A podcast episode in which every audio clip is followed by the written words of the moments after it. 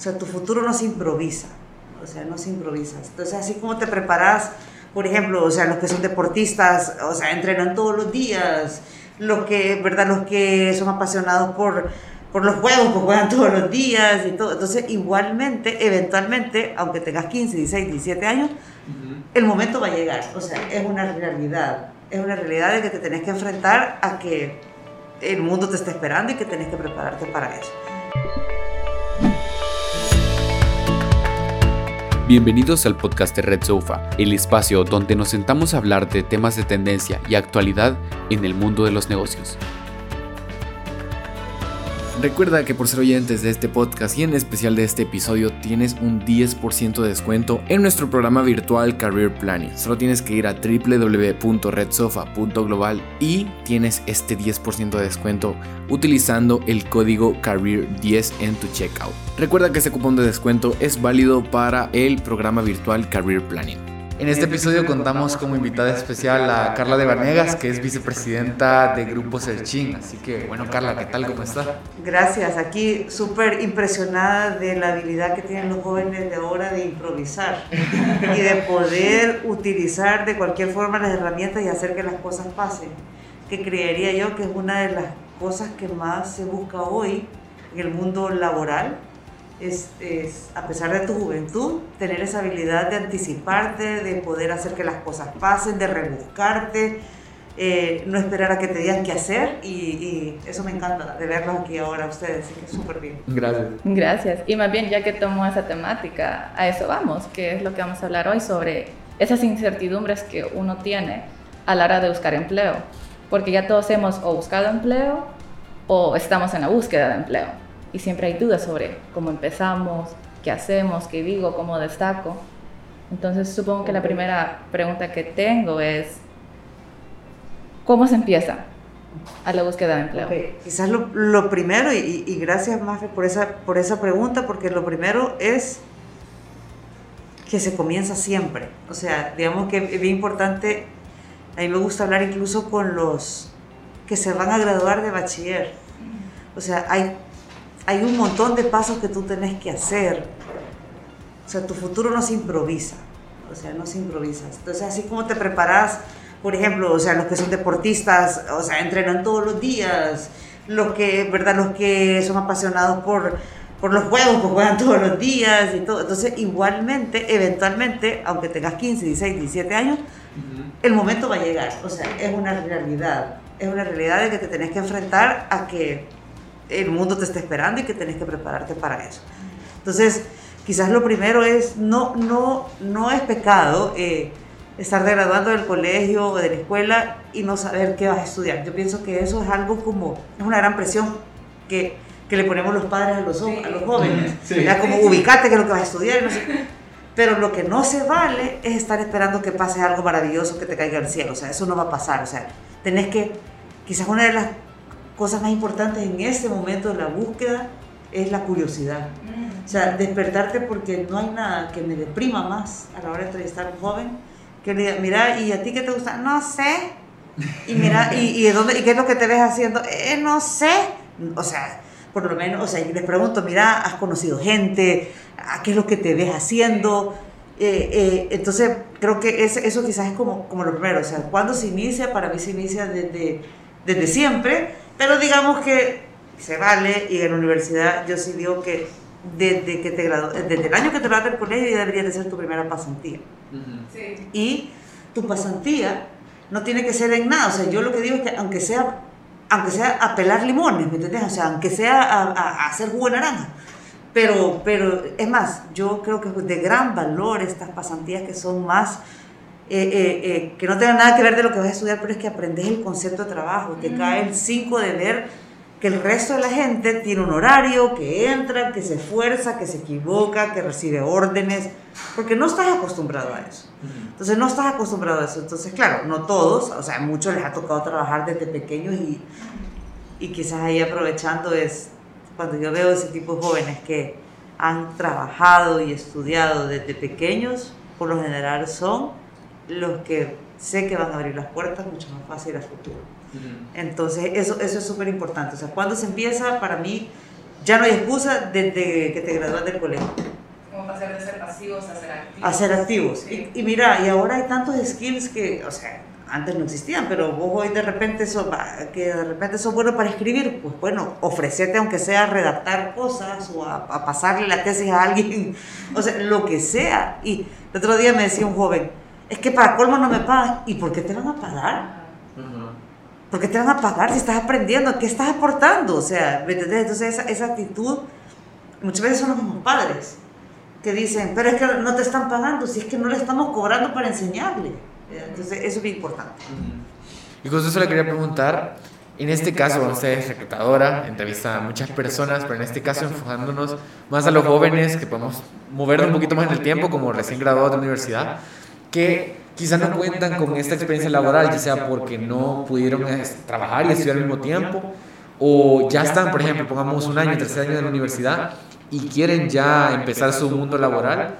¿Qué recomienda usted como headhunter y como reclutadora que los jóvenes pongan, en este caso que no se cuenta con experiencia, no se ha hecho pasantías, ¿dónde podemos rescatar eso qué se busca como una headhunter, qué es lo que se fija en estos perfiles? Mira, lo, lo que siempre hemos dicho nosotros es que tú no tenés por qué tener un currículum a esa edad, pero sí tenés que tener una historia que contar. Entonces, eh, una cosa es que no tengas experiencia laboral y otra cosa es que no tengas eh, una historia que contar. O sea, y, y por eso es que es importante. O sea, de hecho, cuando nosotros hace 10 años lanzamos Joven 360, el concepto era matamos el currículum, porque un joven de 19, 20 años no tiene por qué tener un currículum. O sea, no sea ridículo, no le pidas un currículum, pero sí cuenta tu historia. Entonces, qué terrible es que no tengas una historia. O sea, eso sí es triste. O sea, que no tengas nada que me digas, ¿y qué haces? Nada. Y, bueno, la U, ajá, ¿y qué más? ¿Qué más? ¿Practicas algún deporte? ¿Estás en algún tema de voluntariado? ¿Estás en algún movimiento de la iglesia? O su Este, punto fuerte de la universidad. Ajá, o sea, y, y por lo menos, mira, me he involucrado más, me metí al grupo de, de debate, me metí a, a una serie de cosas, pero, pero entonces siempre hay el momento de decir, ok, es más, una pregunta tan sencilla que tenés que poner en tu, en, nosotros le llamamos el perfil, no el currículum. ¿Quién sos? Definite, ¿quién sos? Yo cuando entrevisto jóvenes le pregunto que le hago, a ver, decime, contame, ¿quién sos? Eh, eh, eh, eh, no, ¿Quién sos? ¿Qué te define? ¿Qué te gusta? ¿Qué lees? ¿Qué te apasiona? ¿Qué hobbies tenés? ¿En qué, en qué, en qué invertís tu tiempo? Si todo el día jugás PlayStation y ves Netflix, híjole, man, Vamos mal. vamos mal. O sea, por lo menos míraten ustedes. Sí. Como ir explorando qué le gusta a uno y de ahí definir quién soy como persona individual y profesionalmente. Y Correcto. siento que iba como ya ir descubriendo esas cualidades, cómo se trae eso a una unión para explicar en qué soy bueno.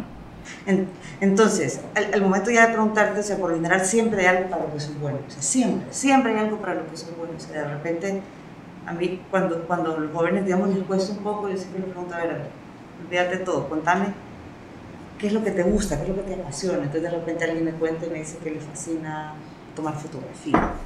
Porque a través del lente mira eso, ah, ok, entonces ya empezamos a explorar su, su lado creativo. O otra persona me dice, o sea, yo soy un nerdo de research, me encanta estar investigando facts.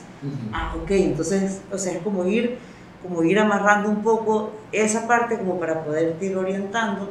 Y después siempre, siempre lo bueno es que vos cuando, cualquier pasantía que hagas, y por eso es tan importante las experiencias, y, y, y yo siempre cuento esa historia, y una vez estaba entrevistando a una joven que, que, que me dijo, no, ¿y alguna vez has trabajado? Le pregunté, no, solo eh, eh, me- trabajé en, en, en- un almacén en Navidad empacando regalos. Ajá, ¿y qué aprendiste? Eh, ¿No aprendiste que de repente se trabaja bajo presión? Sí, porque mire, la señora llegaba histérica, que les empacan el regalo, que no sé, ah, ok. Y aprendiste a trabajar en equipo. Entonces, sí, porque la otra no pasaba la chonga y no sé qué. Entonces, y, en el, y por ejemplo, en áreas de voluntariado, es súper, porque ahí uno de verdad desarrolla todas las habilidades y por eso es tan bueno siempre desarrollar ese tipo de cosas. Entonces, vos vas descubriendo tu pasión en la medida en que te vas involucrando en esa curiosidad. Pues yo por eso creo que hoy por hoy una de las competencias que más necesitamos todos, o sea, incluyendo todos, porque hay tanto que aprender que estamos en la era del del conocimiento, pues hay que tener curiosidad de conocer más, o sea, por ejemplo, ahora se habla de bitcoins y de criptomonedas. Yo no tengo la menor idea o no tenía la menor idea. Bueno, ya empecé, ya empecé a aprender. Ya vi unos, unas masterclasses de Red Sofa y ya empecé a aprender por ahí, pero mantener esta, esta curiosidad por saber. Ok, bueno, y en este caso, se me da la pregunta también, eh, que los jóvenes, por ejemplo, alguien que quiere empezar a moverse en este campo laboral, por ejemplo, que, bueno, se lo mencionaba, de que hay que buscar primero qué es lo que nos gusta, hacer como una introspección de nosotros mismos y en qué área puedes desarrollarnos, pero siempre hay algo que aprender. Pero en este caso, ¿qué recomienda a un joven que busque un trabajo? Porque normalmente nos podemos ir a lo típico o a lo primerizo, que puede ser un call center, pero quizá pongamos a alguien que quiere ser músico, por ejemplo, un call center quizá no sea su perfil, pero ¿cómo puede empezar a buscar en este caso? Ya quizás no tanto hablando del currículum, sino de a dónde apunto mi perfil laboral.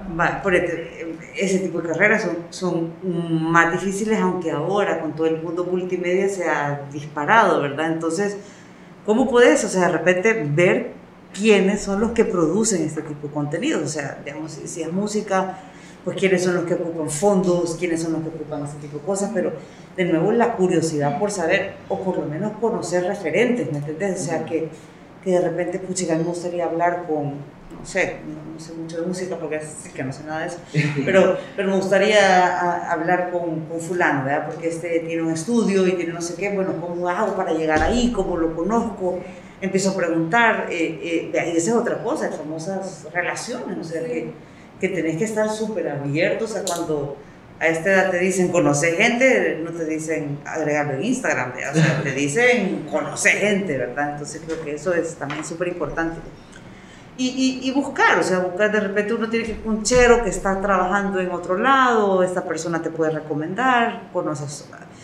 Y si esa es tu pasión, empezar a conversar con personas que están en eso que están, o sea, si todos sus amigos no están en nada de eso, pues obviamente pues, para otro círculo, pero empezar a hablar de ese tipo de temas. Sí. Qué bueno que mencionaste eso, porque a mí lo que me han dicho, que especialmente en el área de media y todo, de Miria, que le escribas a personas que estén trabajando en lo que a, a vos te interesa y escribirles y decirles, hey, a mí me interesa tal cosa específicamente puedo trabajar en un proyecto con vos. No me tenés que pagar. Claro, puedo, puedo, llegar un mes te miro, te observo, ni siquiera no me voy a meter en tus asuntos, solo te observo y así aprendo al observar. ¿Sí? Y es como para empezar a hacer esas como conexiones. Totalmente. O de repente también le escribís y le decís, mira, para mí sos un referente, yo quisiera tener una reunión con vos, eh, qué posibilidad hay que me puedas regalar 30 minutos de tiempo y, o sea, escuchar y, y entonces ya como, o sea, nadie le niega, creo yo, a otra, a un joven, sobre todo que quiere aprender y desarrollarse tiempo. O sea, digamos, poder dedicarte una hora para darte un coaching, un advice, o sea, siempre existe. Sí. Bueno, y también se me ocurre algo que, que, quisiera preguntarle a alguien que tiene bastante experiencia en esto, de, ha hablado con muchas personas, me imagino, ya me imagino la cantidad de historias que ha escuchado usted, pero ¿cuál es lo que o qué son las cosas y podemos abrir el abanico, no solo jóvenes en general, una persona que se enfrenta a una entrevista de trabajo, cuáles son las cosas que tenemos que evitar, ya sea algún hábito, no de mencionar cierta cosa o no comportarnos así, cuáles son los, los que no tenemos que hacer en una entrevista.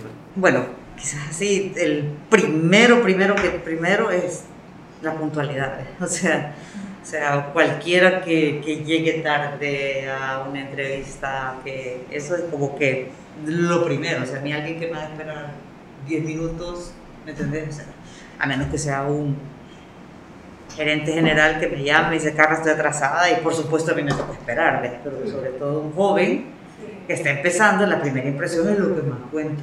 O sea, vos te estás empezando a formar tu reputación.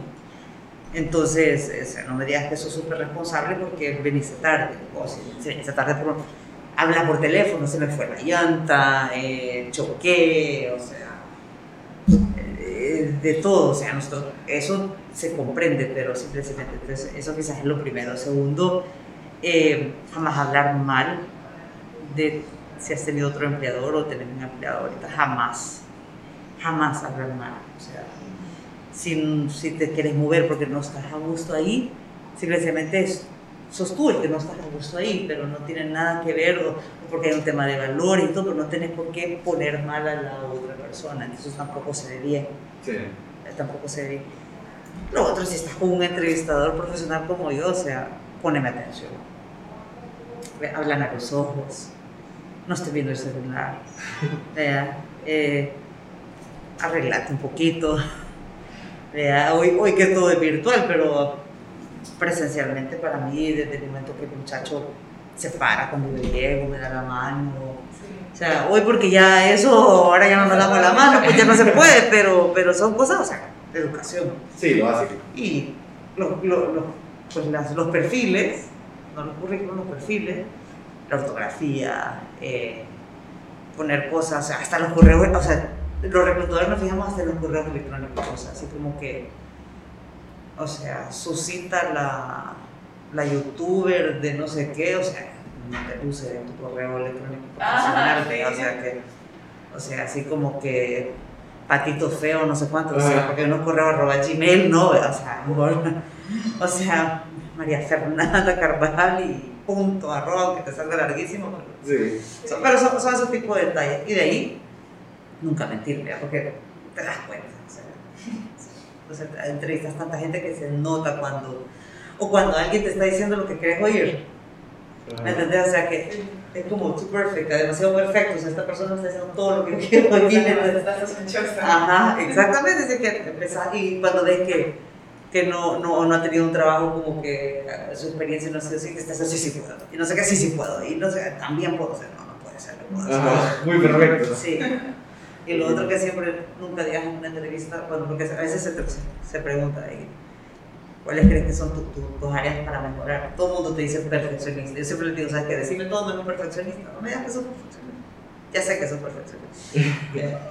y lo otro que tampoco decís en una entrevista es como, decirme una cualidad tuya, soy honesto, soy responsable, no sé qué, no voy a contratar gente, decirme esta es responsable. Correcto.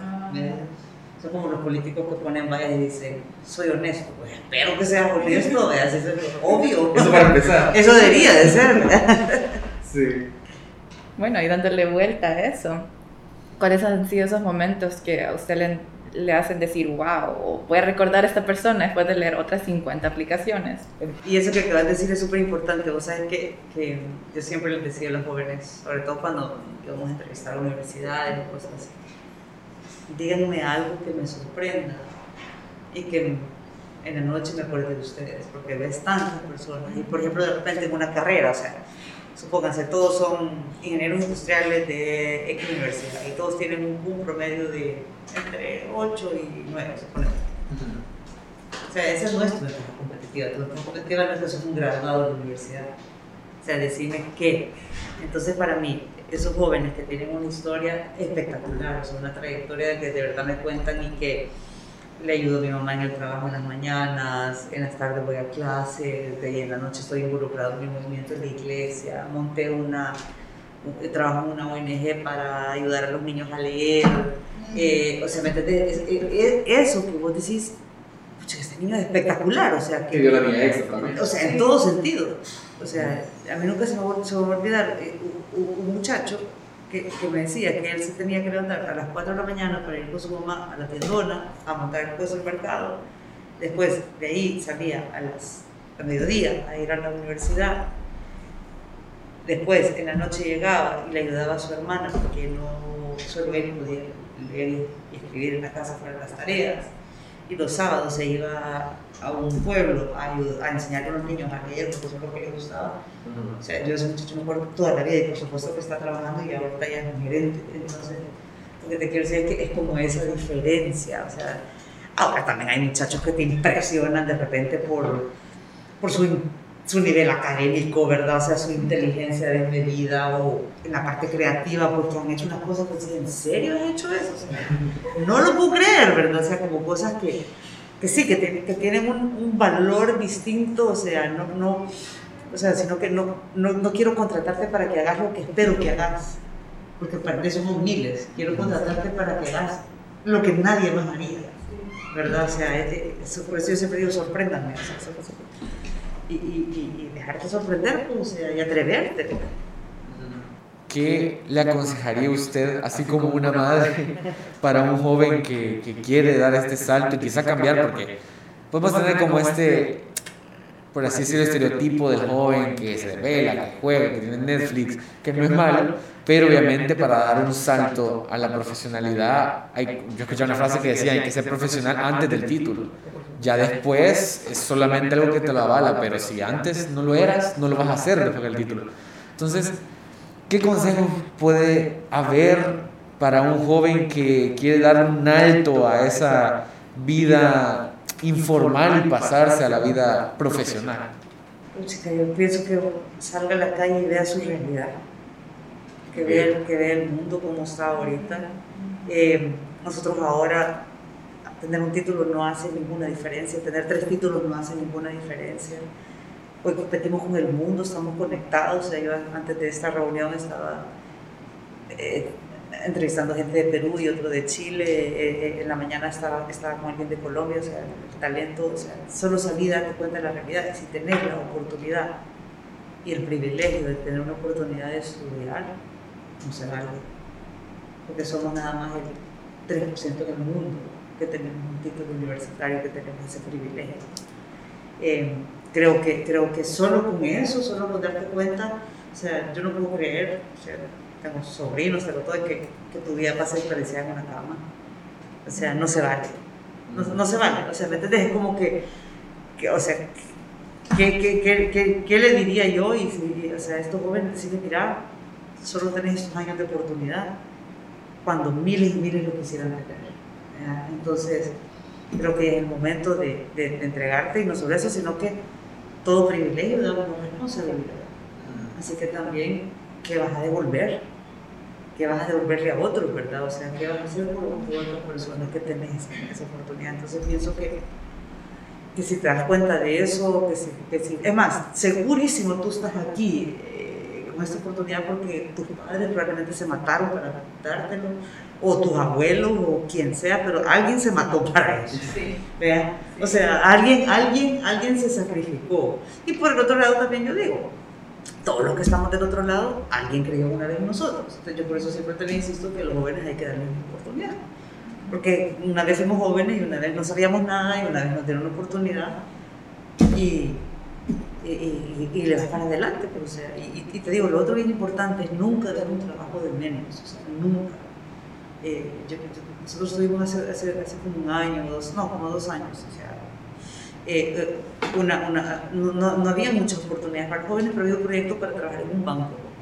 la, la, el banco quería empezar a contratar perfiles ya más estudiantes universitarios y graduados, pero la posición era para trabajar, para empezar en, en de cajero. Y, y, y, y nadie quería aplicar, vean los que se estaban ya graduando, nadie vino esta, esta, esta muchacha y, dijo, yo sí quiero aplicar, una ingeniero graduada de la Universidad Nacional.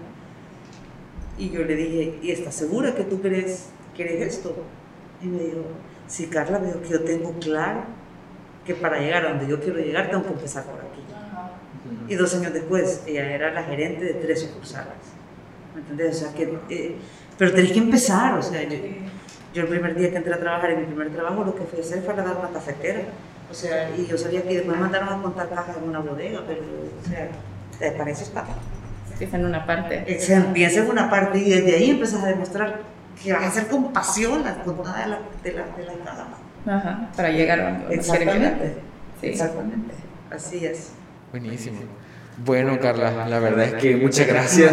Han sido unos minutos muy interesantes, eh, que espero que este sea el primer episodio de muchos que podamos grabar eh, con usted. La verdad es que, pues sí, gracias por su tiempo. Sabemos que es una persona que está agotariada, pero gracias por dar la apertura a este... Y gracias a ustedes por hacerlo también y por sorprenderme.